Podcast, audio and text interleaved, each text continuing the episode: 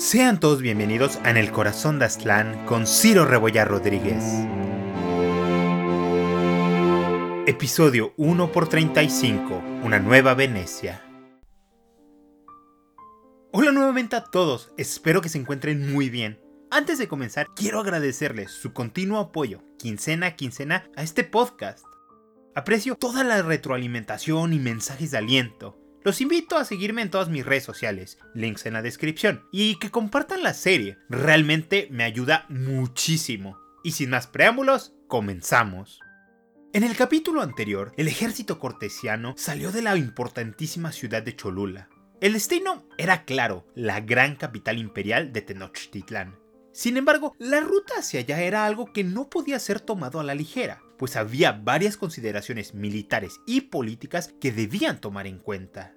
Hernán Cortés, priorizando la sorpresa militar, decidió viajar a través de las montañas, cruzando por en medio de los volcanes cuya leyenda aún resuena en los corazones de los mexicanos.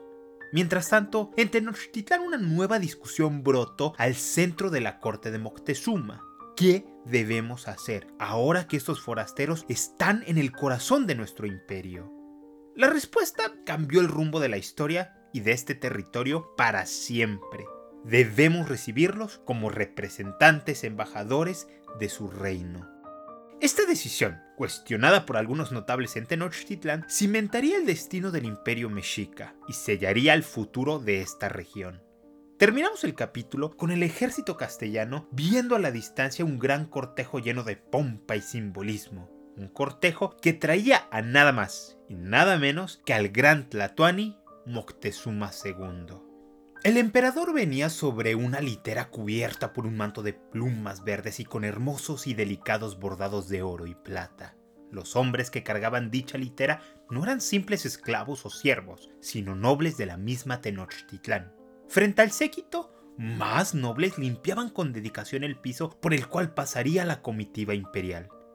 Finalmente, frente a frente, Moctezuma, con toda su indumentaria real, descendió de su litera para recibir al caudillo español. Hernán Cortés estaba emocionado por este encuentro, y al verlo descender, rápidamente bajó de su caballo y avanzó hacia el emperador.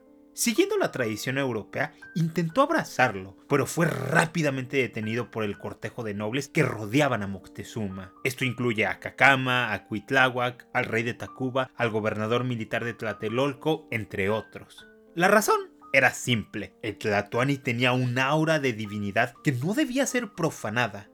No obstante, un pequeño amistoso apretón de manos bastó para saciar las formalidades de este encuentro. Parece ser que en esta primera instancia no platicaron mucho o al menos nada notable, pero sí intercambiaron regalos.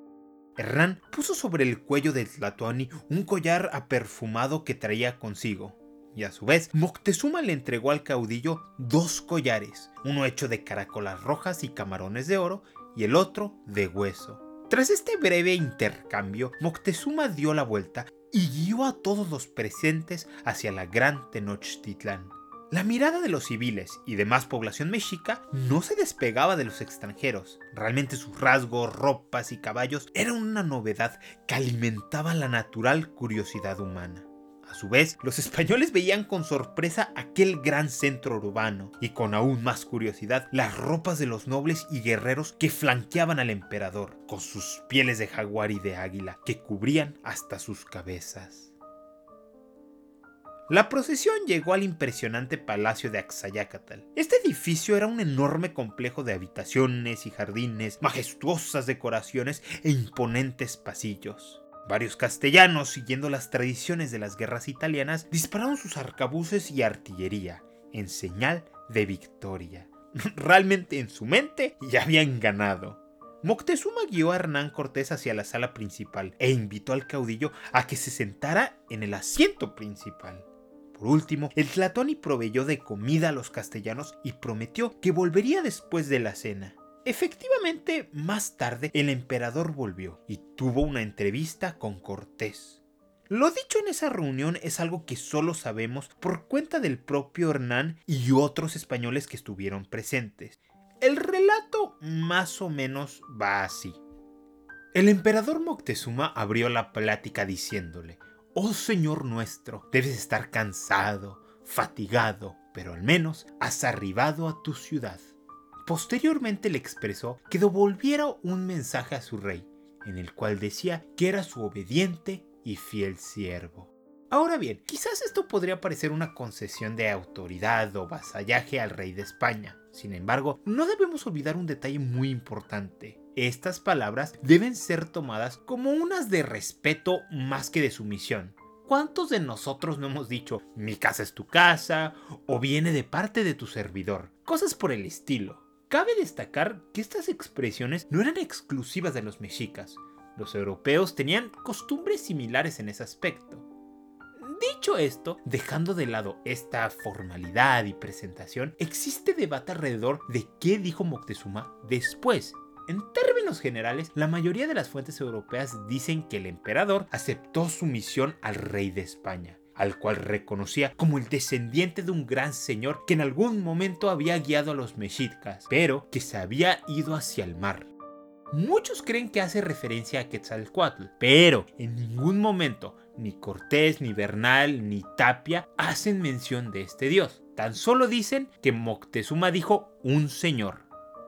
Por otro lado, la crónica X, que sí está escrita en náhuatl y es de 1530 aproximadamente, dice que el Tlatoani tan solo se puso al servicio de Carlos V, además de poner su tesoro a disposición de Hernán. Ojo, quiero dejar en claro algo. No sabemos qué pasó a ciencia cierta en esa reunión. Las fuentes son parciales y Hernán tenía la fama de arreglar las cosas a su conveniencia. Pero también parece poco probable que se haya inventado todo, especialmente porque Moctezuma aceptaría eventualmente el vasallaje a los castellanos y porque otros testigos del evento no lo contradicen, aun cuando algunos de estos hombres se convertirían en enemigos de Cortés, o como Bernal, que quería bajarle tantito el ego a la figura del conquistador. Pero bueno, independientemente de esto, Hernán contestó que el emperador no tenía nada que temer, que ellos venían en paz, que sentían amor por Moctezuma y que habían esperado tanto por el momento de finalmente conocerlo. En general, entre ambos hombres hubo una tranquilidad momentánea. No obstante, hacia afuera, en el público mexica en general, un terror, miedo y duda descendió sobre ellos. La llegada de los forasteros a las costas de Veracruz y su entrada a la ciudad coincidían con fechas simbólicamente importantes para Quetzalcoatl. Ojo, los indígenas no necesariamente veían esto como la llegada de un dios, sino como la llegada de una maldición. En su mente, algo enorme estaba a punto de ocurrir.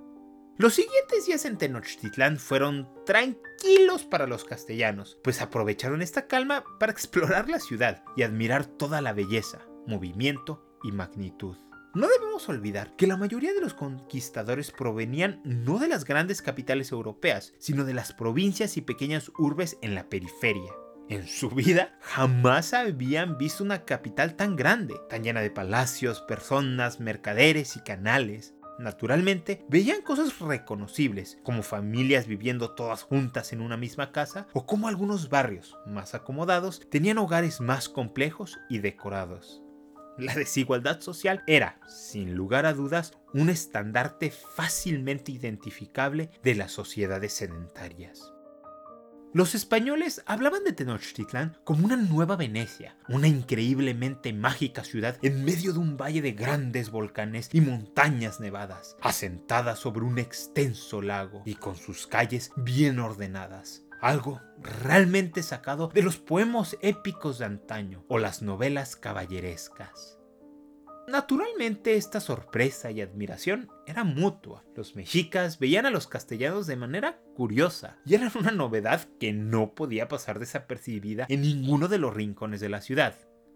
Por su parte, Hernán Cortés, sus intérpretes, un par de soldados y cuatro de sus capitanes decidieron visitar a Moctezuma al llegar ahí, vieron lo impresionante del palacio, el cual era un edificio relativamente nuevo, construido después de la gran inundación de 1502.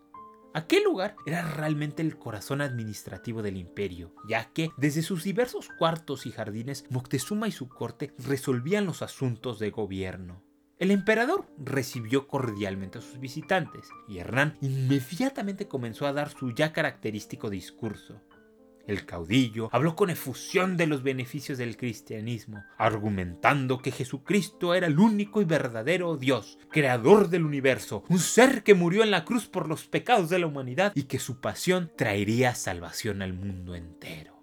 Continuó su discurso, diciendo que Dios había creado a toda la humanidad y que los mexicas eran sus hermanos en Cristo, pues todos descendían de Adán y Eva.